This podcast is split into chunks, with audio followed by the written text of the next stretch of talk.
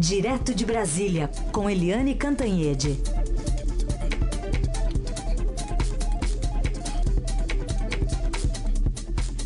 Oi, Eliane, bom dia.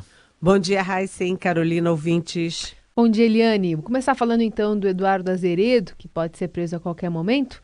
É o primeiro grão tucano a caminho da prisão. Mas como é que é, essa prisão, quando acontecer, pode manchar ou pelo menos interferir nos planos é, de outubro do PSDB? O Eduardo Azeredo, até ontem à noite, os advogados dele estavam tentando negociar né, com a polícia uma entrega. Enfim, em vez da polícia ir lá prendê-lo, ele se entregar. É, espontaneamente para evitar, enfim, o carnaval das notícias, as fotos, etc. Não se sabe o que, que deu isso. O Azeredo, segundo todas as informações, os tucanos aqui em Brasília muito preocupados com ele, porque o Azeredo já declarou publicamente e, e todo mundo confirma que ele não está preparado para estar tá preso. Agora, ninguém, eu acho que está preparado para estar tá preso. Né? O Eduardo Azeredo, ele está sendo considerado o José Genuíno do PSDB no caso dessa prisão, porque tanto o Genuíno quanto o Azeredo é, estão, enfim, condenados. O Genuíno foi condenado no mensalão, foi preso. Agora o Azeredo, condenado no mensalão é, tucano, vai ser preso. E os dois, sem serem homens ricos, né? não são homens de grandes fortunas, têm vidas simples.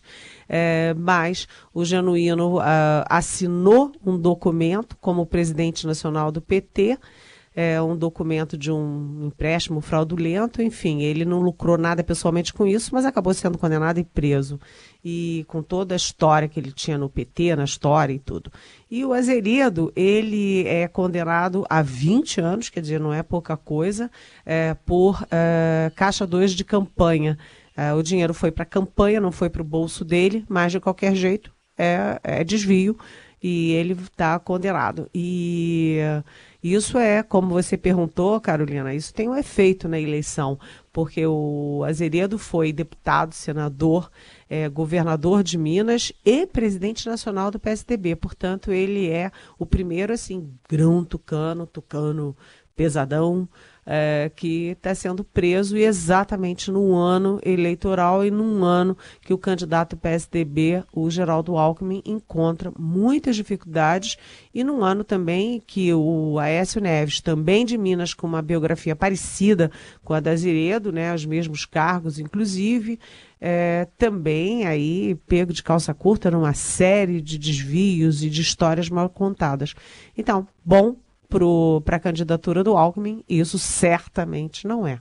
É isso aí. Lembrando que ele renunciou ao cargo de deputado num tempo em que não tinha né, aquela história da, uh, o que tem hoje, né, prisão após condenação em segunda instância. Mudou o entendimento. Então aí agora ele vai pagar por isso de alguma forma também, né, Helene? Exatamente, ele renunciou em 2014, é, foi para a primeira instância por duas coisas. Primeiro, porque era 2014, era a candidatura do Aécio Neves à presidência, e ele foi convencido pelo PSDB a não prejudicar a candidatura do Aécio. Uhum. Ele saindo do Supremo, indo para a primeira instância, ele saía dos holofotes, enfim, tinha menos pressão ali contra a candidatura do Aécio. E segundo, porque é, indo para a primeira instância começava tudo de novo, como começou, e Sim. olha aí, quatro anos ele ganhou de sobrevida antes de ser preso. Né? Pois né? é. Bom, Eliane, outro assunto de hoje, a, o lançamento da pré-candidatura de Henrique Meirelles pelo próprio presidente Michel Temer. Agora, como é que faz para ele se tornar mais popular? Por exemplo, a coluna do Estadão hoje revela que ele, né, a Carol leu mais cedo aqui, é, foi visto lá e a equipe dele não gostou, ele usando pullover no Nordeste. Não, olha, sinceramente, eu li essa nota hoje da Andresa Matais, eu achei muito, eu ri, porque é. É, ele usando pullover no Nordeste, por quê? Porque ele usa uma roupa, é, embaixo da roupa ele usa um, uma roupa térmica, né? Uma roupa térmica. O que será uma roupa térmica, gente? E aí ele está Eu já vi para também... conter o calor, né? Para te deixar quentinho. Agora, por o contrário, sinceramente, eu não, não conhecia. Nunca não. ouvi falar nisso, Carolina. E além disso, ele está sendo também é, convidado a contratar uma fonoaudióloga, porque aquela batata quente do Meirelles falando realmente não é uma coisa muito, vamos dizer assim, de campanha, né? Não é muito carismática. Agora, o lançamento do Meirelles ontem, que teve lá o presidente Michel Temer, foi um lançamento meio atípico.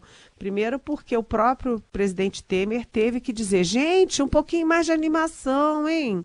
Vocês já viram alguém, numa lançamento de candidatura, alguém tem que dizer, olha, mais ânimo aí. Eu nunca ouvi falar isso. Geralmente tem é, charanga, gritaria, festa, não teve nada disso. Além disso, três sessões importantes do MDB simplesmente viraram as caras para a candidatura do Meirelles, que são o. Vou até citar os nomes, dois ausentes, né? O Renan Calheiros, ex-presidente do Senado é, de Alagoas, que nem foi o Eunício Oliveira, que é o atual presidente do Senado lá do Ceará, também não foi, e o Paraná também é contra. Ou seja, a gente vai aqui analisando que o Meirelles está esquentando cadeira, enquanto o PSD, o, P, o MDB, que é o maior partido, não decide o que fazer com seu tempo de televisão, seu tempo de rádio, sua ramificação no país, ele finge que tem um candidato exatamente para evitar um estouro da boiada antes do tempo, cada um fazendo o que quer. Mas essa candidatura do Meirelles é, precisa animar o MDB antes de julho, porque julho é que tem a convenção e aí é que ele vira candidato de fato, se virar. Muito bem, a gente continua falando das notícias mais importantes desta quarta-feira. Entre elas, o anúncio, né, ontem, do ministro da Fazenda, Eduardo Guardia, que se reuniu com o presidente Michel Temer e depois com os presidentes da Câmara, Rodrigo Maia, que aliás foi rapidinho lá no Twitter, e também do Senado, Eunício Oliveira. Maia e Eunício anunciaram um acordo com o governo para zerar a contribuição da intervenção no domínio econômico, a CID, né, sobre o diesel. São 5 centavos por litro. Em troca, o Congresso precisaria aprovar reoneração da folha de pagamento de alguns setores da economia. A gente tem um trechinho da fala do presidente da Câmara. Nós tivemos mais cedo com o ministro Guardi de usar o dinheiro da reoneração para compensar o aumento do preço do, do diesel. E além disso, né, nós tínhamos feito a proposta no domingo de zerar a CID. O presidente me deu a informação que para diesel ele vai reduzir, vai zerar a CID. Pois é, fala aí do, do presidente então da Câmara, Rodrigo Maia, dando a entender que existe um toma lá da Cali, uma negociação. O que a gente não sabe é se isso vai resolver, porque a gente está no terceiro dia aqui de manifestações tem bloqueios em diversas rodovias. A gente já falou mais cedo que a greve dos caminhoneiros comprometeu o abastecimento né, de alguns produtos no varejo, uh, especialmente em relação a animais vivos né, ou a transporte de laticínios. A Federação das Empresas de Transportes Passageiros do Estado do Rio de Janeiro também fala que já compromete o trânsito das pessoas dentro da área urbana, porque não há combustível para abastecer os ônibus da cidade, os correios que também suspenderam as postagens das encomendas do SEDEX. Enfim, muitos transtornos em relação a essa decisão que parece não ter agradado, né, Eliane? É, o governo ficou entre a cruz e a espada, porque uh, quando a, aumenta né, a gasolina, aumenta o petróleo, você aumenta uh, o preço da gasolina. Isso é dentro do, do vamos dizer assim, do debooking, né? É, dentro do livrinho da, da tecnicidade do, da política de preços da Petrobras. E isso é uma garantia que o Temer deu ao nomear o Pedro Parente presidente da Petrobras, né, que ele teria liberdade para isso. Só que, de outro lado, né, é, o presidente não tem popularidade nenhuma, é ano eleitoral e uh, o presidente não pode conviver aí com é, greve de caminhoneiro, né, protesto de caminhoneiro, tudo parado. O aeroporto de Brasília Brasília, por exemplo, só tem combustível de aviação até hoje. Se não, não liberarem os, os se os caminhoneiros não, não, não flexibilizarem aí o protesto, não vai ter mais uh, combustível de aviação no aeroporto de Brasília, da capital da República. Né? Então, o que, que o Temer tinha que fazer? Não pode dizer para o para o Pedro Parente para diminuir o preço da gasolina, porque é uma ele, ele corre o risco de perder o Pedro Parente. Ele também não pode manter o preço como está, porque a, a, greve, de, o protesto de caminhoneiro pode não apenas aumentar dentro da categoria, como atingir outros setores. E a população fica brava de pagar mais é, é, pela gasolina. Então o Temer fez o seguinte: tirou a CID do diesel para tentar minorar o preço da o preço final. Mas isso é tem, tem contrapartidas, porque o governo também não pode abdicar a mão da CID e manter aquela desoneração de vários setores que a Dilma criou. A Dilma foi muito boazinha com setores, é, é, enfim, do capital, né, tirando os impostos, e agora o governo não pode, ao mesmo tempo, diminuir o preço, não aumentar imposto e, e e tirar a CID ao mesmo tempo, porque o governo também está numa situação fiscal gravíssima. Então, isso é uma, um nó no governo e o, o evidentemente o Rodrigo Maia está tirando proveito disso, porque ele está meio é, ali como dono da saída é, para esse embrólio todo.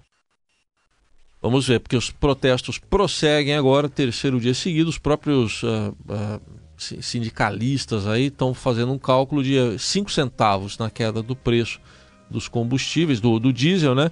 O, a gente estava comentando eu e a Carol mais cedo aqui, viu, Eliane? Os governadores, secretários da Fazenda, estaduais, eles é que estão quietinhos, né? Não querem mexer com esse assunto, não, porque a maior parte do imposto vai para eles, para o ICMS. É, e eles estão quietinhos, quietinhos, porque eles estão na mesma posição do Temer, né? É. É, se correr o bicho pega, se ficar o bicho come. Isso, tem, tem eles não querem confusão é. com o caminhoneiro, mas também não querem perder a arrecadação. É isso, tem estado aí que está quebrado até. Bom, vamos falar aqui da inflação. Saiu há pouco, divulgado pelo IBGE, o Índice Nacional de Preços ao Consumidor Amplo 15, que é o IPCA 15.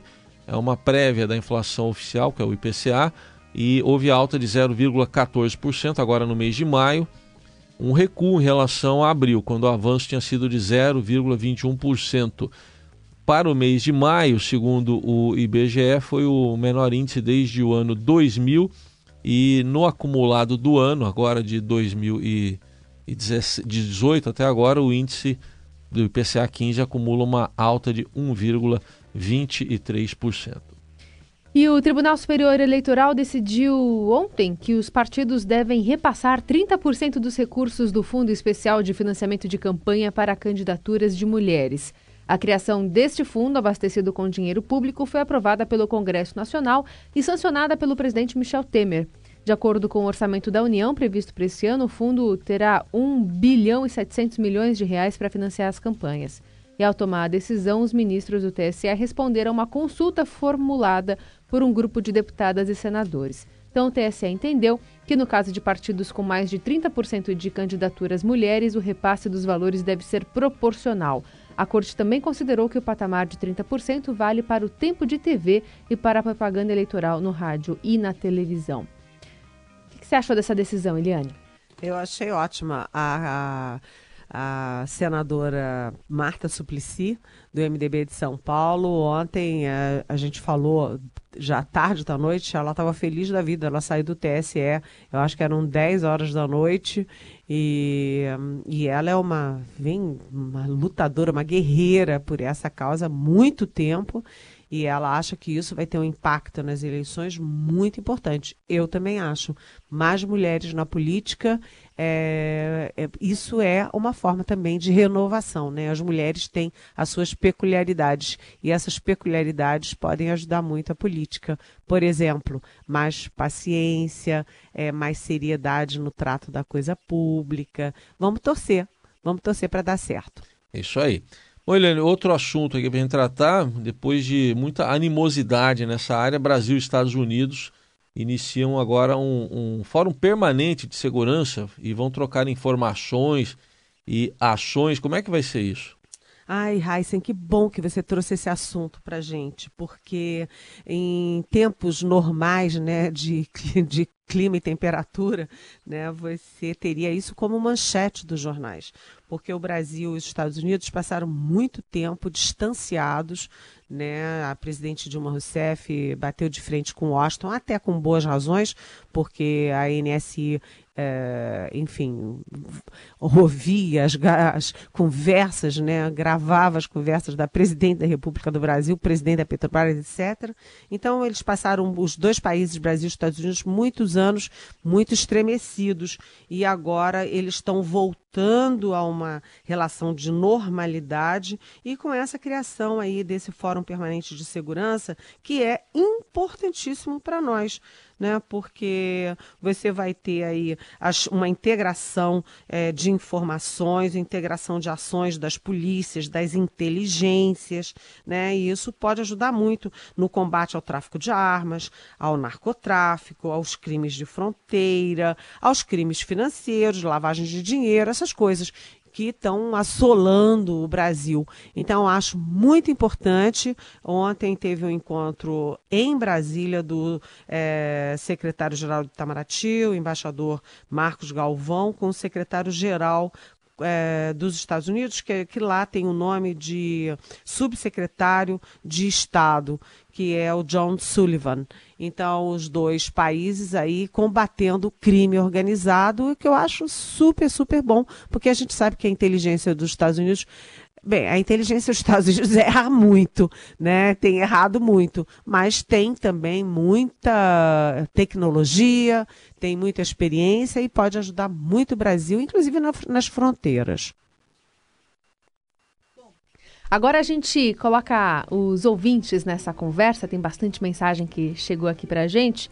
Vamos começar com um áudio? Um áudio de uma ouvinte que pergunta sobre os reflexos da decisão do Temer. Vamos lá. Bom dia, pessoas maravilhosas. Aqui quem fala é Célia. Hoje eu ouvi a crônica do Antônio Penteado Mendonça falando sobre a questão dos políticos, né? Que não existem políticos para a gente poder votar. Eu achei super interessante. Agora eu queria perguntar para a Eliane em relação a essa renúncia do Temer aí de não se candidatar. Né? Quais são os efeitos disso daí né, em todo o mercado? Não sei como a Eliane vê isso. Oi, Célia, bom dia e bem-vinda. Acho que essa, essa, essa decisão do Temer não afeta muito os mercados, nem uh, o própria a própria economia. Sabe por quê? Porque o Temer tem uma popularidade tão baixa, já só faltam sete, sete meses para o fim do governo. Quer dizer, o mercado não está olhando o Temer. O mercado, nesse momento, olha o futuro. Ou seja, a preocupação do mercado é com quem vai ser o novo presidente, quem vão ser os novos governadores. E aí sim é preocupante, porque ninguém tem uma resposta nesse momento. Há muitas dúvidas sobre os primeiros colocados nas pesquisas, ah, há uma torcida para candidatos que estão aí lanterninhas nas pesquisas e ah, a preocupação do mercado é mais com o futuro do que com o presente Michel Temer, que esse presente é um presente que está, enfim, no seu ocaso. Bom, você já tocou nesse outro assunto aqui, mas a, a Consuelo, que quer um, um, mais detalhes, Consuelo está dizendo o seguinte: o caso de, do Azeredo enterra qualquer estratégia do PSTB tentar se vender como um partido diferente, ou ele já é um nome tão uh, escanteado que não respinga mais nos tucanos ou, ou na, na prática na eleição? É o que pergunta a Consuelo. Oi, Consuelo, bom dia. Olha, realmente o Azeredo está escanteado, né? Você não ouve falar no Azeredo há muito tempo, porque ele renunciou a deputado, ao mandato dele de deputado em 2014, já tem quatro anos, e ele antes já estava muito na periferia do PSDB. Mas, de qualquer jeito, ele não está sozinho, né? Ele é, é o primeiro que vai para a prisão, mas você tem o Aécio Neves, que foi presidente uh, do partido, que também foi candidato em 2014, 2014, quase venceu a eleição. Você tem o José Serra, que também já foi candidato duas vezes à presidência, todos respondendo a, a acusações graves na justiça. Então, isso é, realmente atinge o PSDB, não o Eduardo Azeredo sozinho, mas, vamos dizer assim, o conjunto da obra. Bom, tem outra ouvinte que manda pra gente aqui, ela acabou de mandar mensagem, a Paula Corina. ela quer saber se hoje o Brasil completa dois anos do É Preciso Estancar a Sangria, né? É, hoje, aliás, dia 23 de maio, né? Em 2016. A divulgação, né?